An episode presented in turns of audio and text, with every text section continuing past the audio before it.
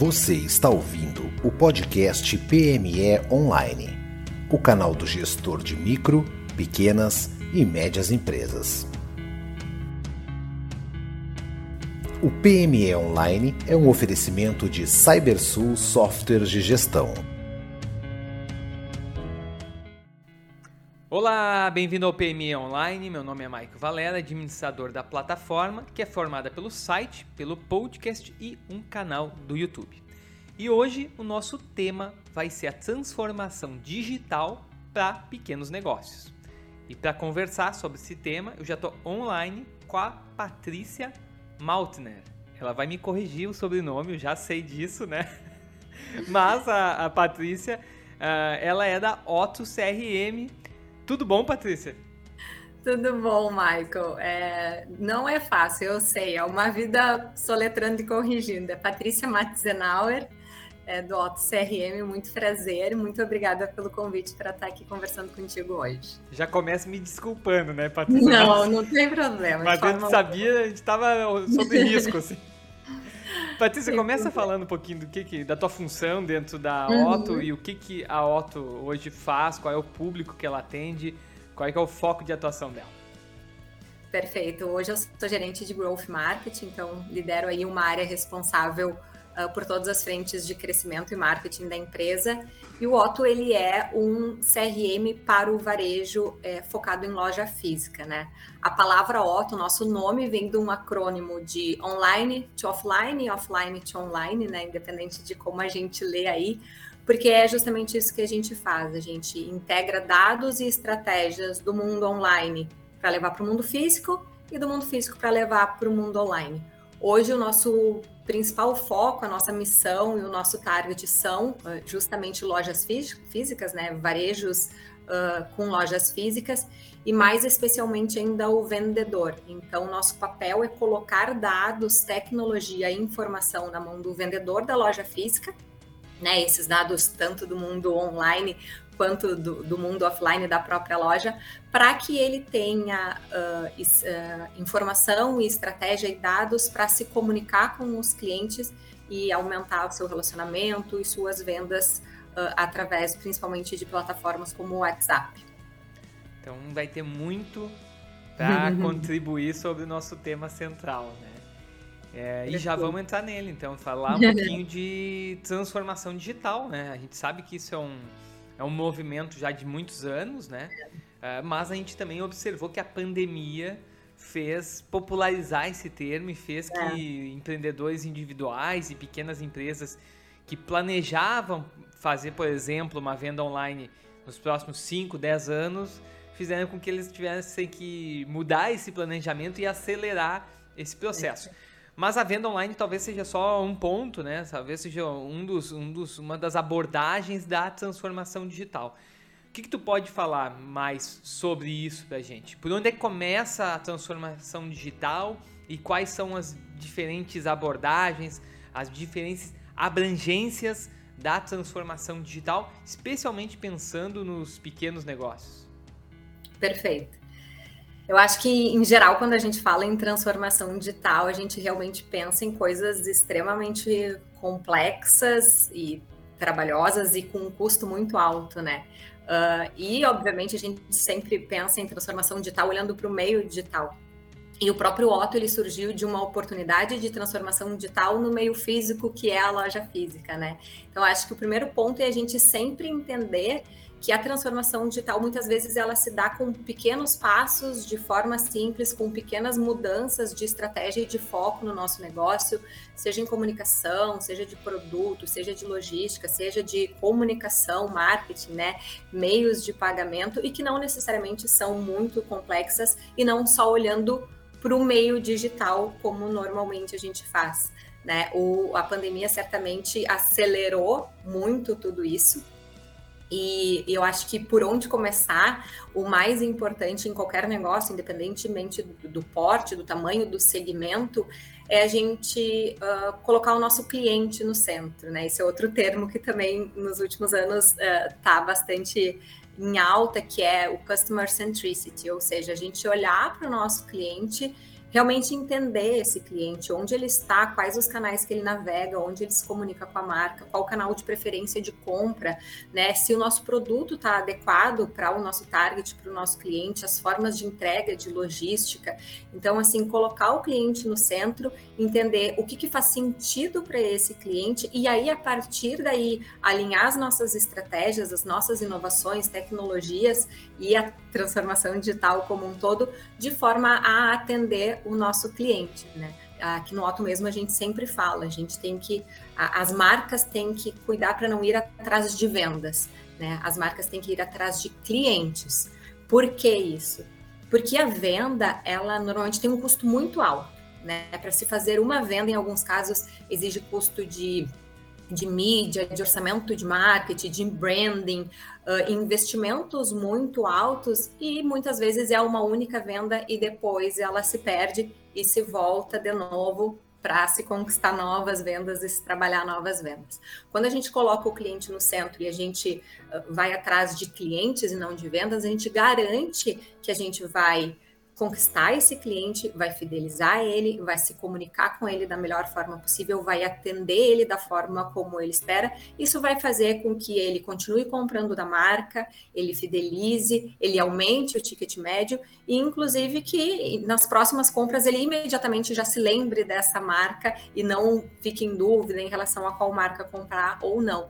Né? Então, acho que em qualquer negócio, por onde começar é conversar com os clientes, entender os clientes e, e ver o que, que faz sentido para esse cliente e aí, né, voltar todas as estratégias, desde as realmente menores, né, no nosso e-commerce, qual é a cor do botão, qual é o produto, de que forma eu tenho que fazer a entrega desse produto, meios de pagamento como ou a própria loja, né, que seria o nosso foco aqui, como que eu chego nesse cliente muitas vezes numa pandemia em que ele não ia mais até a loja, com as lojas fechadas. Então, como que eu me comunico, como que eu chego nesse cliente para manter o relacionamento e para manter as minhas vendas? Então, sempre pensar e colocar o cliente como foco das estratégias do seu negócio.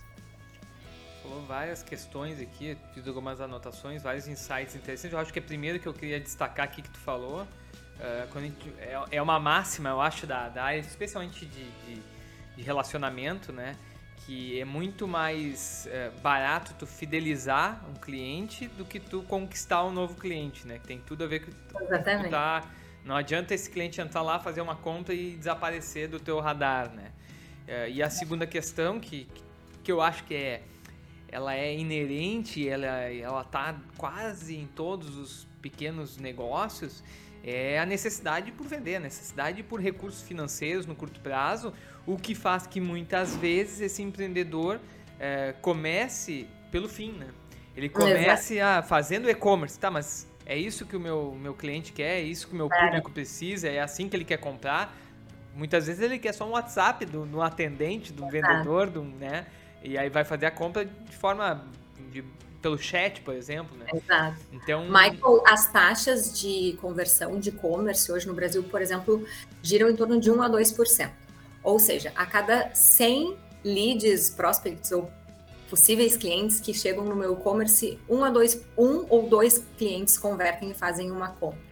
Né? Como que eu vou, uh, depois de todo esse trabalho de aquisição, como que eu vou me comunicar com esse cliente agora que ele já é meu cliente, que eu tenho os dados dele, que eu identifiquei ele, né? Isso é algo que a gente fala muito aqui também no Otto, que é identificar o cliente. A partir do momento que ele navegou no e-commerce, ele comprou na loja física, ele realmente é seu cliente, você tem o dado dele. E você tendo o dado de forma consentida, na verdade chega a ser uma obrigação da marca né, tratar esse cliente como ele gostaria de ser tratado, conhecer esse cliente, voltar a se comunicar com ele, ou fazer ofertas, né, ou uh, trazer uma nova venda de acordo com aquilo que faça sentido para aquele cliente. E aí, como tu falou, né, custo de aquisição chega a ser de 5 a 15 vezes mais alto do que o custo de retenção, que é CRM, que é justamente ter este dado e trabalhar estratégias de relacionamento com o cliente para que ele volte a comprar da sua marca sem novamente gerar um custo de aquisição.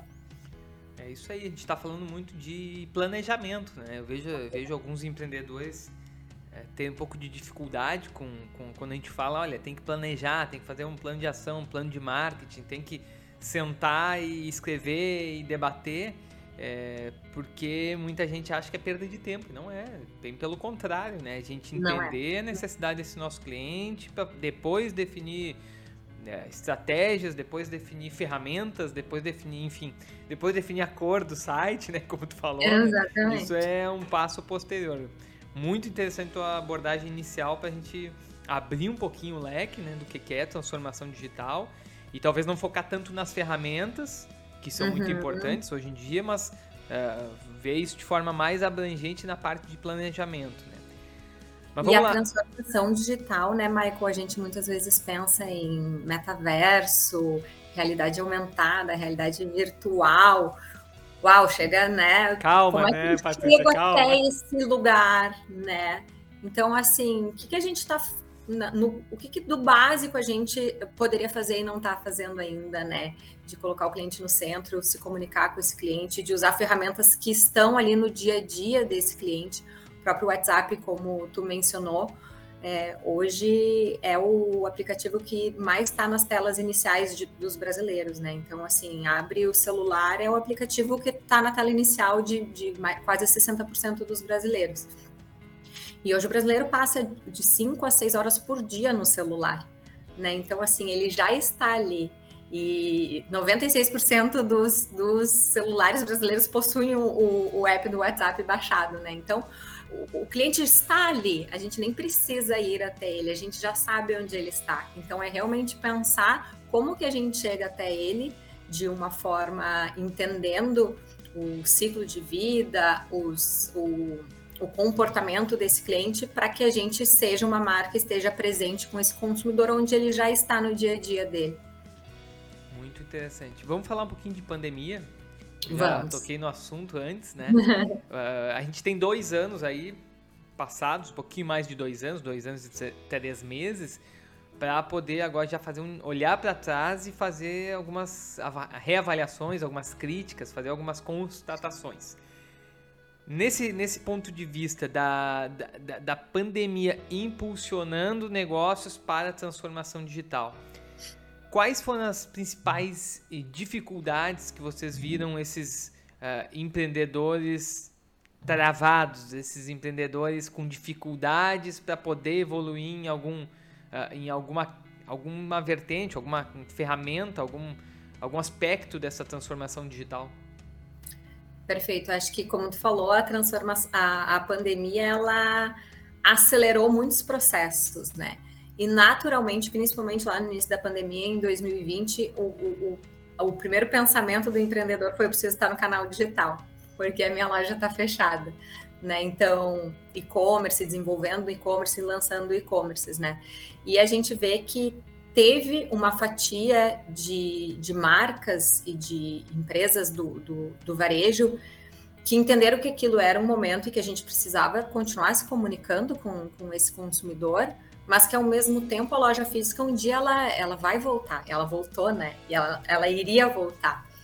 Então, assim, claro que houve uma preocupação muito grande de o que fazer nesse momento, mas as empresas que hoje continuam se sobressaindo são as empresas que também levaram as oportunidades não só para o meio digital e para o e-commerce, mas também levaram oportunidades de desenvolvimento e, e de estratégia e de tecnologia também para a loja física, né? Então eu acho que é sempre importante a gente pensar nesse mundo omnichannel, né? Omnicanal que a gente vive. É, nenhuma coisa é mais importante ou mais relevante que a outra, elas são complementares. A gente sabe que hoje o, o cliente ele está na rede social, ele está no TikTok, ele dependendo do, da faixa etária, né? Está no WhatsApp, está no e-commerce, está na loja física. Então, uh, como que a gente vai garantir uma estratégia de uma forma linear e omnichannel, integrando todos esses pontos de contato com o cliente? para que no fim, independente de onde do, da pandemia ou do que acontecer, Se a minha loja ficar fechada por dois, três meses, eu tenho os meus outros canais de comunicação e de venda, ou o quanto o e-commerce vai crescer, mas em algum momento a loja física, né, ela ainda é a protagonista e vai continuar sendo a protagonista do varejo, né? Tem estudos que falam que em 2024 74% do, do varejo americano ainda vai acontecer na loja física. Então também eu acho que essa preocupação de entender o mundo de uma forma muito mais omnichannel e não só focado no e-commerce ou na loja. Interessante. E, e, e tu, tu, tu, acredita é, num cenário pós-pandemia? Bem, vamos lá, parênteses, né? Uh, dá para a gente afirmar então que teve muito aprendizado desses dois anos. Completamente. De, desses certeza. empreendedores, vamos dizer. Com certeza.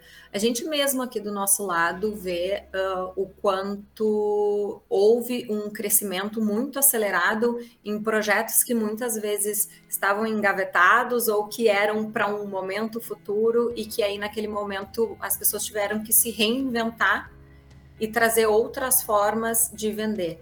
Né? Então a gente vê o, a venda online e retira na loja, a venda na loja e recebe em casa. A gente vê um mundo muito mais conectado entre todos os canais e com certeza isso foi a pandemia que fomentou. Acredito que em algum momento de isso, é, é, projetos né, que, que, estavam previstos e a gente veria isso acontecendo aí em alguns anos, mas que foram antecipados e que aceleraram muito em função da, da pandemia, sim. Eu, eu até faço esse, esse parênteses também para poder é, compartilhar da minha parte. Eu dirijo uma empresa de software de gestão voltado para micro e pequenas e médias empresas. É, e, e, a gente tinha observava muita dificuldade dos donos desses, dessas empresas em aceitar é, uma implantação remota desse software de gestão, uhum. uma implantação à distância quando dois anos que praticamente foi era a única maneira de fazer esse tipo de serviço, né? À distância, treinamentos à distância, consultoria à distância, enfim. E aí por isso que é a minha pergunta. Eu hoje também percebo que houve um aprendizado, ou pelo menos houve uma aceitação de que as coisas podem funcionar de outra forma, né? E até uma economia de custos em alguns casos. E aí hoje voltando à realidade, né, como é, nesse mundo pós-pandêmico, digamos, a gente aprendeu é, os prós e contras de todos os mundos e hoje é, imagina que tu continue em algumas empresas fazendo de forma remota, outras vão preferir fazer presencial. Então hoje a gente tem essa, essas oportunidades e uma visibilidade muito clara do, de todos os cenários e aí cada empresa ou cada consumidor atua é, como né, tem conforme a sua preferência, né? Essa que é agora a questão que eu quero avançar aqui. O pós-pandemia e a decisão de algumas empresas sobre novas mudanças. É, eu vou até dar um exemplo é, do segmento de restaurantes, que foi um segmento que a gente pôde conversar em 2020 com alguns empreendedores aqui no podcast. Em 2021 voltamos a conversar, até foi interessante a, a uma, uma, presidente de, de associação de restaurantes que a gente conversou no início da pandemia e um ano depois da pandemia. E aí muitos insights interessantes a gente teve. Só que hoje a gente consegue observar o seguinte: tinham empreendedores, vou usar ainda esse segmento como exemplo, tá? Que no momento que viram seus restaurantes fechados, uh, se viram obrigados a migrar para uma plataforma de iFood, por exemplo, enfim, plataformas próprias, tá? De, de, de delivery, mesmo reclamando mesmo achando que aquela não era a proposta da, de alimentação dele, mesmo achando que, que, os clientes deles não recebiam com a mesma qualidade. E agora eu percebo que muitos desses que, que, que foram obrigados a vender o, o delivery, vender via aplicativo, agora estão deixando os aplicativos. E as justificativas são diversas. Ou é pela, pelo formato de entrega, pela qualidade do produto na entrega, pelas altas taxas do, dos aplicativos, né? É, é, é, e aí eu vou usar isso de exemplo. Até que ponto tu acha que pode haver uh, retrocessos, que pode haver, vamos dizer assim, um retorno em estratégias antigas e talvez até mais antiquadas uh, nesse cenário pós-pandemia? Que a gente sabe, como tu já falou, vai ter consumidores que vão vão uhum. preferir talvez consumida na, no local, a moda antiga, a gente já pode falar hoje, né? Então, uhum. é, toda essa, essa volta ao, ao, ao antigo, ao novo normal que se disse tanto, pode comprometer ou pode criar retrocessos na transformação digital desses pequenos negócios eu não vejo como um retrocesso, né? Eu acho que é uma adaptabilidade do negócio que eventualmente testou formatos diferentes e para aquele negócio específico se entende que talvez o formato lá original, o formato antigo, né, assim, entre aspas, funciona melhor. Nesse caso específico aí de, de plataformas, quando a gente tem intermediários, na verdade a gente realmente está falando de deixar muito dinheiro na mesa em função dos custos que tem né, em marketplace ou em plataforma de intermediários, né?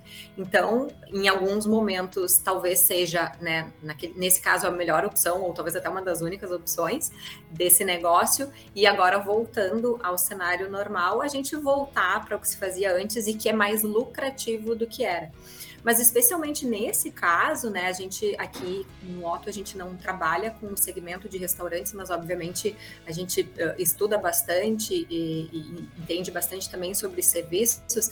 Mais uma vez a gente pode voltar ao exemplo que eu dei lá, que é sobre conhecer e identificar o seu cliente.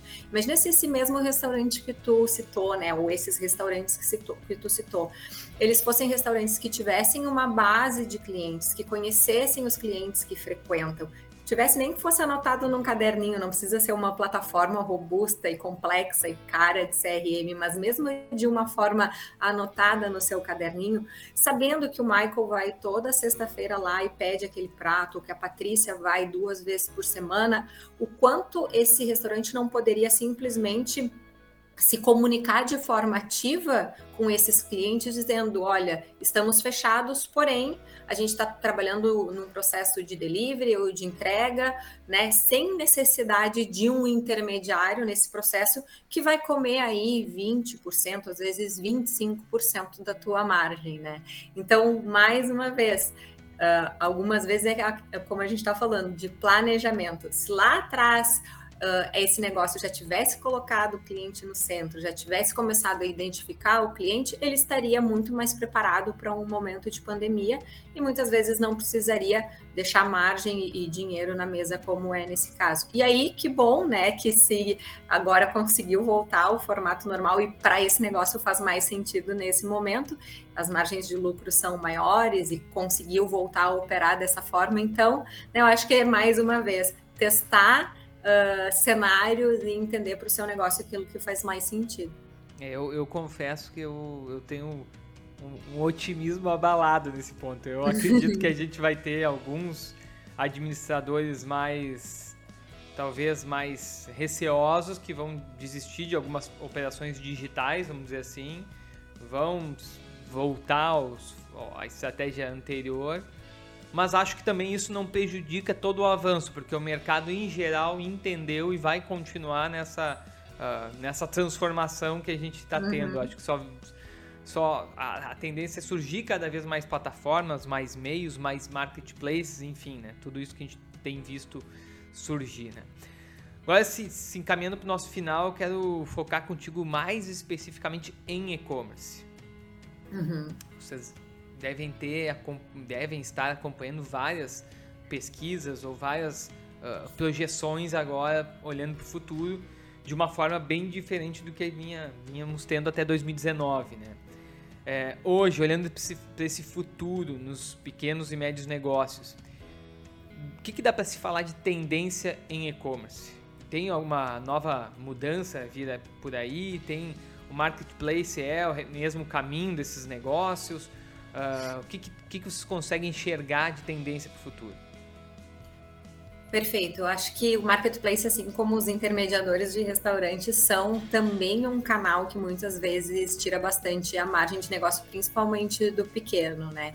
Então, eu entendo que todos os negócios onde a gente conseguir vender de forma direta para o nosso cliente vai ser a forma mais lucrativa uh, e que, com certeza, uh, principalmente uh, olhando uma estratégia de marketplace, quando esse cliente compra do marketplace, o cliente final, esse dado ele não fica com a marca que vendeu, ela fica inclusive com o marketplace. Então, como é que você vai fidelizar? Como é que você vai trabalhar esse cliente para que ele volte a comprar de você ou para que depois de comprar no marketplace ele conheça o seu site, o seu canal, a sua loja, a sua marca e não volte novamente no intermediador, deixando mais uma vez um, uma grande fatia da margem ali, né?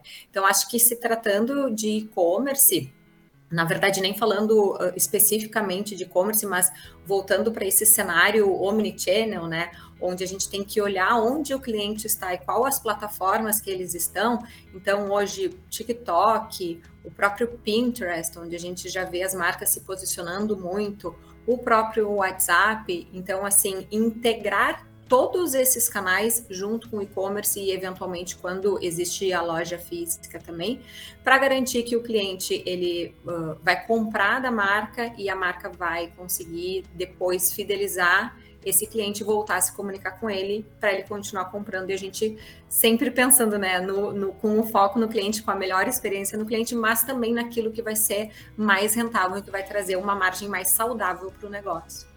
Vou ter que. É, vou ter que fazer uma pergunta extra que eu, que eu queria terminar, Patrícia, mas o teu insight foi interessante, então. Vai vou, lá, claro. Eu vou aproveitar para te perguntar. Venda direta, é, existem novas formas que podem surgir? Porque, vamos lá, outro parênteses aqui. Por que, que o, os aplicativos, intermediadores, por que os marketplaces uh, tomaram tanta aderência né, por, pelos pequenos negócios? Porque, em geral, né, os pequenos negócios não têm uma capacidade de investimento, não têm tecnologia para fazer, por exemplo, um, um site, um e-commerce robusto, um e-commerce eficiente, né? Então o marketplace acaba economizando um, um, um, investimento importante em infraestrutura, em, em TI, né? É, uhum. É, mas eu entendo também e concordo contigo que a venda direta sempre é mais rentável e deve ser, né, ter como foco do, desse empreendedor, né? E quando a gente fala em venda direta, a gente está falando, por exemplo, do WhatsApp, né? Que funciona tão bem, sem nenhuma, sem nenhum intermediário no meio do caminho. Né? Tu enxerga isso como tendência? Tu enxerga que podem surgir hoje é, ou no futuro novas tecnologias, novas ferramentas que possibilitem a venda direta e, e que esse pequeno negócio não seja penalizado com taxas tão altas?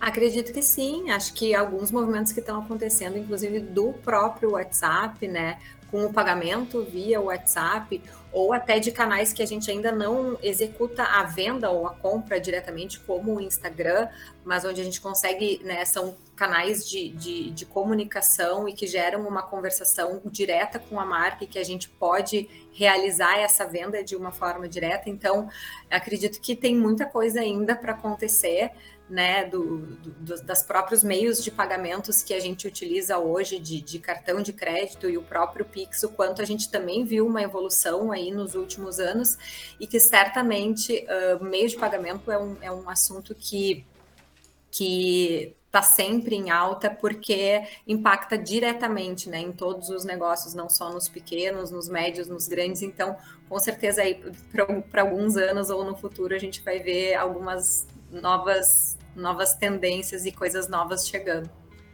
Muito bom, muito bom, Patrícia. Quero agradecer a tua disponibilidade, vários insights interessantes. Uhum. Acho que é bom aquele bate-papo que, que cria, né, que cria uma, que deixa a pulga atrás da orelha de quem está nos ouvindo. E tu conseguiu trazer alguns insights interessantes nesse, nesse ponto de vista. Como é que acha a Otto? Como é que tira mais dúvidas contigo? Como é que acessa os quais são os canais de, hoje da Otto? Perfeito. A gente está no Instagram, então é @otto, que é O-T-O-C-R-M. A gente está no LinkedIn também com o mesmo arroba OttoCRM. O nosso site que é ottocrm.com.br e temos lá no, no, LinkedIn também, se quiser falar comigo, Patrícia Matzenauer, entrando pelo LinkedIn do Otto, olhando as pessoas que estão ali, pode se, se conectar comigo ou com as outras lideranças e mesmo com todo o nosso time. A gente está sempre à disposição, a gente adora um papo, principalmente para falar de varejo, falar de negócios, então estamos todos à disposição aí para conversar mais. Eu acabei nem perguntando, a Otto tem sede onde? Nós somos de Porto Alegre, Olha, olha. Mas já aderimos ao modelo híbrido, então temos pessoas espalhadas aí pelo Brasil por enquanto e começamos na semana passada a nossa primeira operação fora do Brasil, no Peru. Então, muito em breve teremos também uma expansão aí para outros países. Vamos finalizar com mais um exemplo de transformação digital. Eu também estou falando de Porto Alegre e em nenhum momento, em nenhum momento a gente cogitou fazer presencial Eu esse podcast. Eu estar sentado aí do teu, do teu lado para a gente conversar Poderia, ao vivo. Mesmo Ficar assim, próxima. Conversamos sem nenhum problema pela internet e vamos disponibilizar isso para todo, todo o nosso público. Legal. Deixa o convite final, então, para quem está nos escutando, acessar o site pmeonline.com.br Lá vocês encontram link para outros episódios e artigos exclusivos. Um grande abraço e até a próxima. Até, obrigada. Você ouviu mais um programa PME Online. Visite o site para ter acesso a conteúdos exclusivos www.pmeonline.com.br o PME Online é um oferecimento de CyberSul Softwares de Gestão. Acesse o site www.cybersul.com.br e saiba mais sobre sistemas para pequenas e médias empresas.